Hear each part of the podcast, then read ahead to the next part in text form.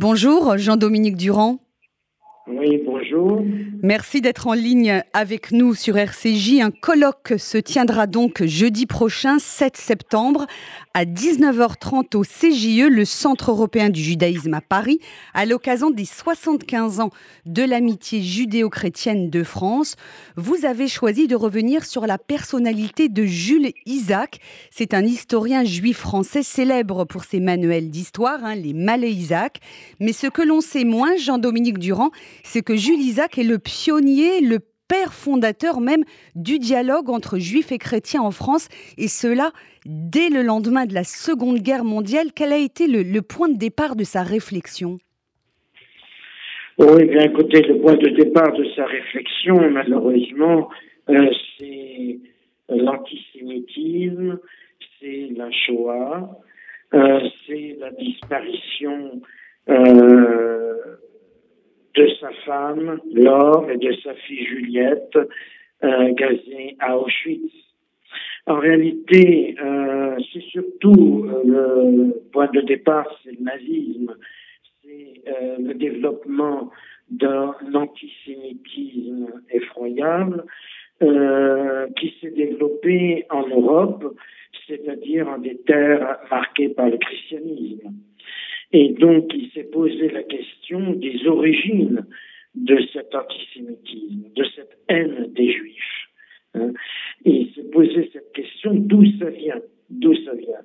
Et sa réponse a été euh, dans euh, cette tradition, je dirais, euh, ancienne de près de 2000 ans, euh, d'accusation des chrétiens contre les juifs et notamment l'accusation euh, de euh, d'avoir tué le Christ, l'accusation de déicide.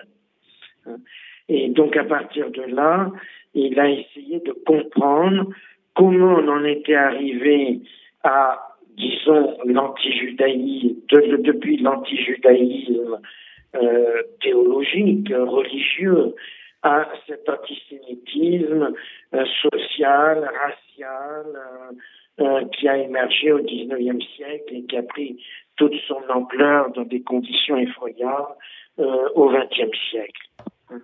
Voilà, c'est ça son point de départ. Et donc la nécessité de comprendre, il est historien. Et un historien, ça cherche à comprendre les phénomènes contemporains, les phénomènes qu'il vit. Et, euh, et donc, en plus, il a été touché profondément dans sa chair. Mhm. Euh, et donc, euh, et lui-même, dès 1940, avec le statut des Juifs de Vichy, il est exclu de la fonction publique française. Voilà donc voilà tout un ensemble de points qui font que Jules Isaac s'interroge et cherche des réponses. Et ces réponses, il va les trouver dans euh, l'étude, dans l'étude des textes fondamentaux du christianisme, et pour démontrer que finalement, l'enseignement anti-juif du christianisme ne correspond pas à, ce que disent, à ce que disent les textes sacrés.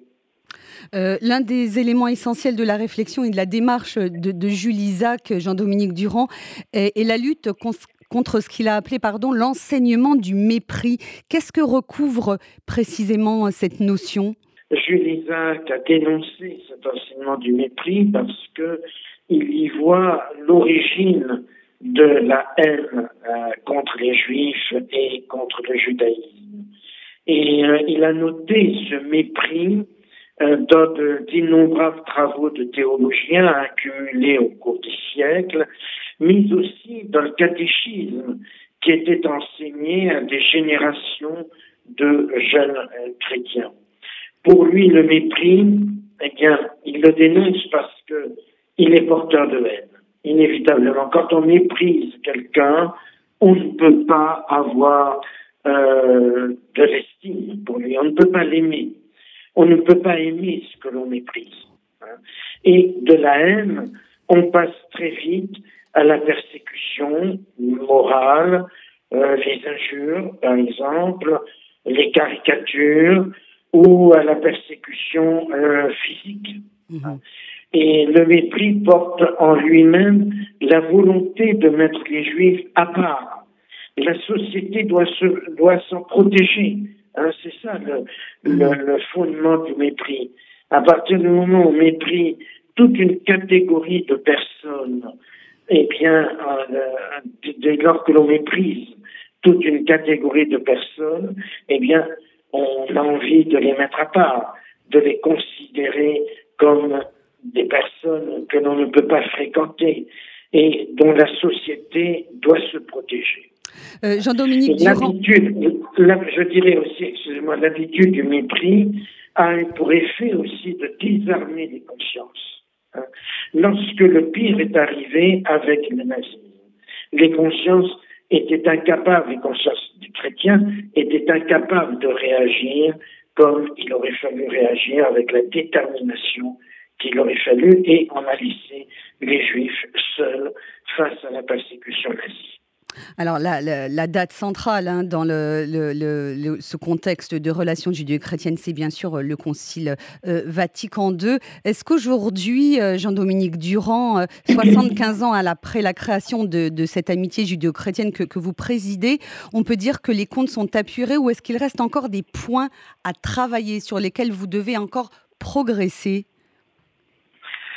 Il y a toujours à travailler parce que euh, euh, l'antisémitisme, euh, vous le savez bien, non seulement ne disparaît pas, mais il a retrouvé, il retrouve actuellement un regain que l'on peut noter dans, dans l'actualité. le pape François a reçu récemment l'amitié judéo-chrétienne en audience privée. Et qu'est-ce qu'il nous a dit? Il nous a dit poursuivez et approfondissez l'œuvre de Jules Isaac. Parce que l'œuvre de Jules Isaac n'est pas achevée. Elle est plus que jamais d'actualité. Voilà donc le message euh, du pape François. Et je crois que c'est un message qui nous engage profondément, qui nous engage très fortement.